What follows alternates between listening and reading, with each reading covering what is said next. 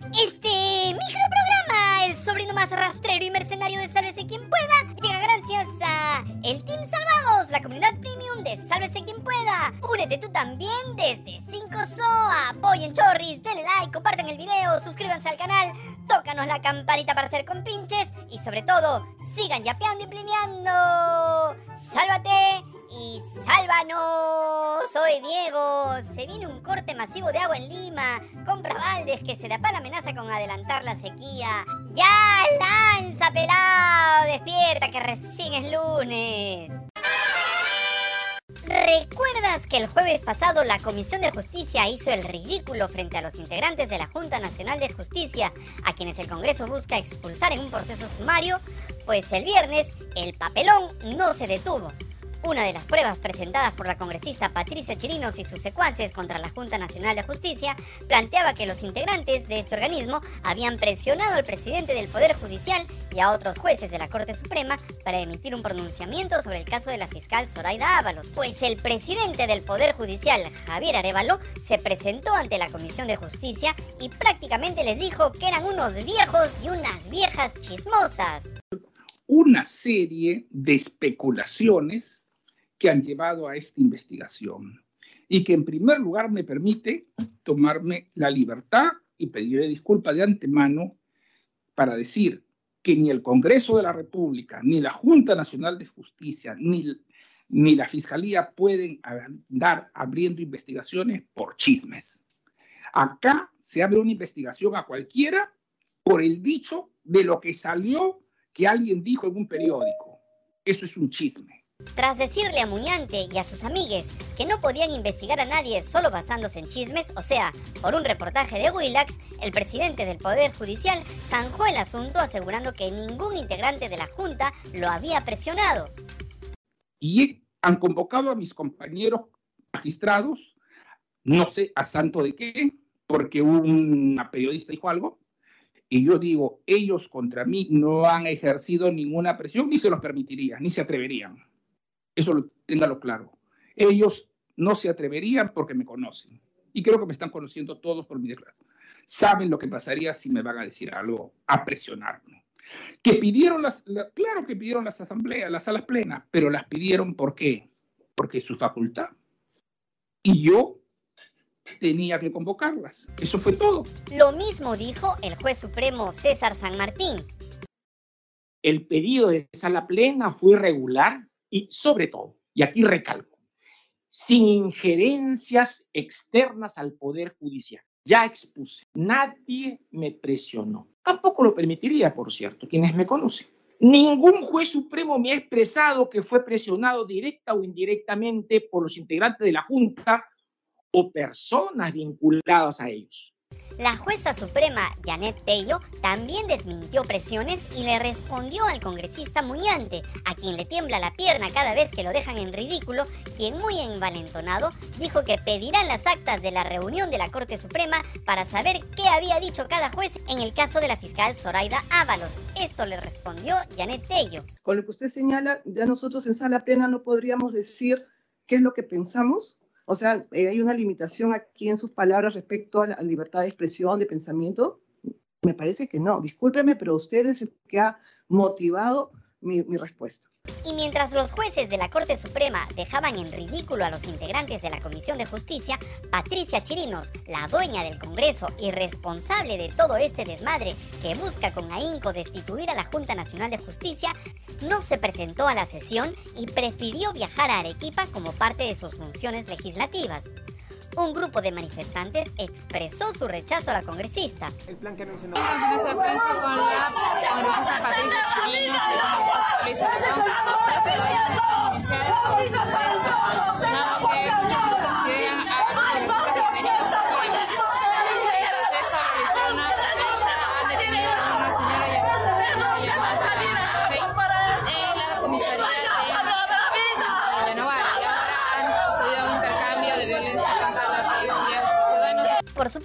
y fiel a su estilo, no podía faltar la policía que reprimió a los manifestantes.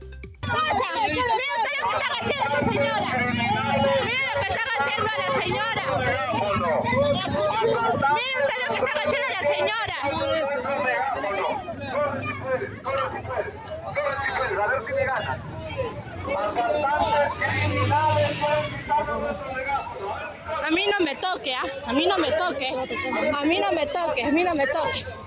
Están cometiendo una injusticia. Están cometiendo una injusticia. Me estoy moviendo, me estoy moviendo. ¿Qué estoy haciendo? Denuncia, denuncia. Pues.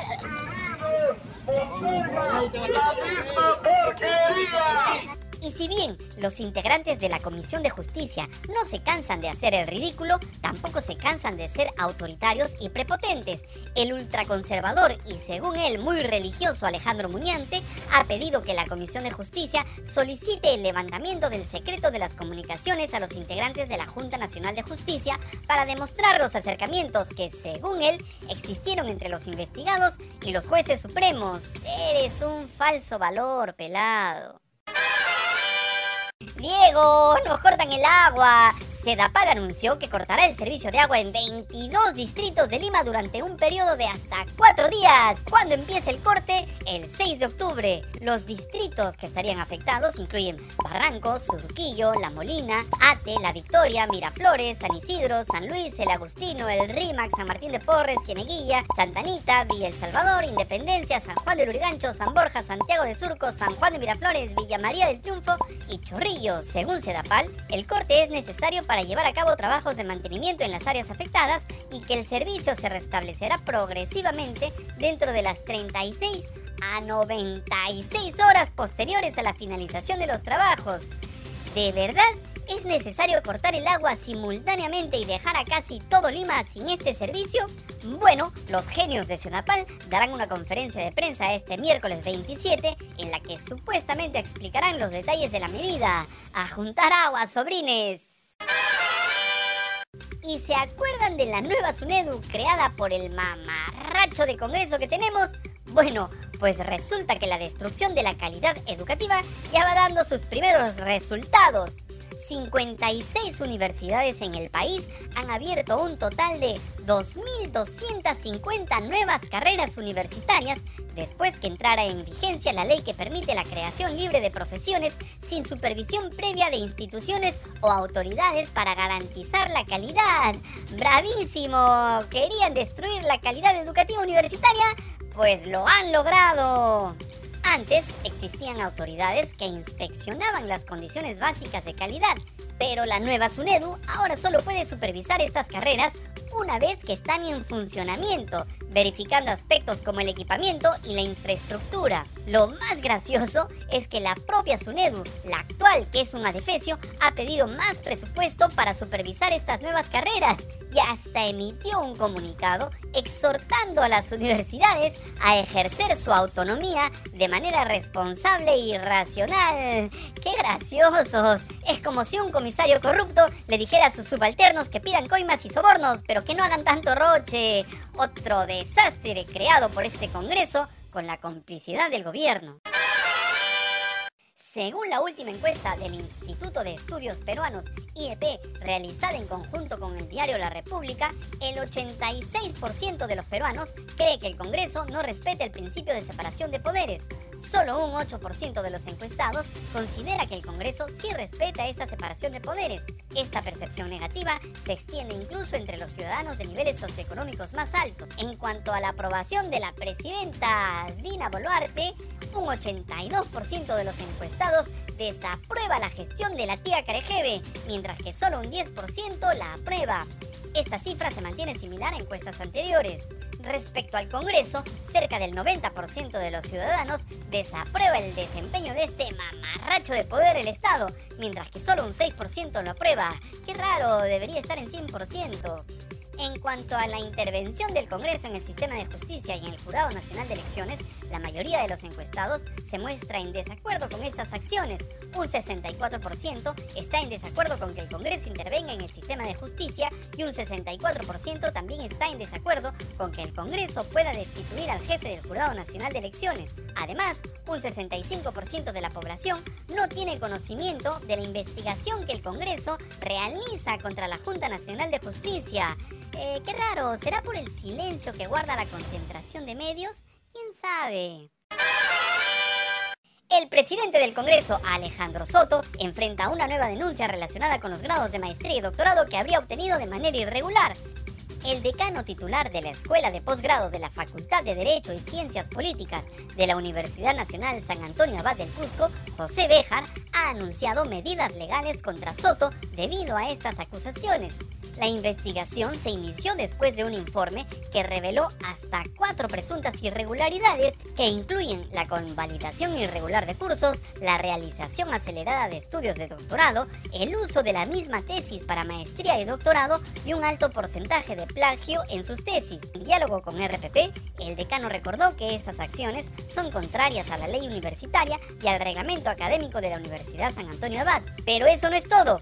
Siete días después de denunciar estas irregularidades, el presidente del Congreso, Alejandro Soto, solicitó a la Universidad San Antonio Abad las copias de las tesis de maestría y doctorado del decano José Béjar, el mismo que presentó las denuncias en su contra. Según Béjar, Soto busca amedrentarlo y calificó como una represalia el pedido del presidente del Congreso. Yaciré Pinedo Vázquez, una de las mujeres que obtuvo contratos con el Estado después de visitar el despacho de Alberto Tarola cuando era ministro de Defensa, contradijo la versión del actual jefe del gabinete y afirmó que es una amiga suya desde hace varios años. Otárola había declarado en RPP que conoció a Pinedo en una reunión y que después no la volvió a ver, descartando irregularidades en su contratación en el Ministerio de Defensa. Sin embargo, Pinedo Vázquez reveló en Panorama que tiene un vínculo de muchos años atrás con el titular de la PCM y que se conocen desde hace mucho tiempo. Ella también mencionó que el encuentro se produjo en un día no laborable y que se trató de un asunto personal. Como se recuerda, Pinedo no fue la única que consiguió trabajo en el Estado después de reunirse con Otárola. La misma suerte tuvo otra de las amigas de Carevedo, Rosa Rivero. Ambas lograron contratos por más de 50 mil soles. ¡Provecho! ¡Qué bonito! ¡Listo! Si te gustó este adefesio de programa, dale like, comparte el video, miserable, suscríbete al canal, tócanos la campanita para ser amigos y sobre todo, sigue yapeando y plineando. ¡Ya, pelado! ¡Llévate esta basura de programa! Y edita rápido, que recién el lunes, miserable, te desprecio.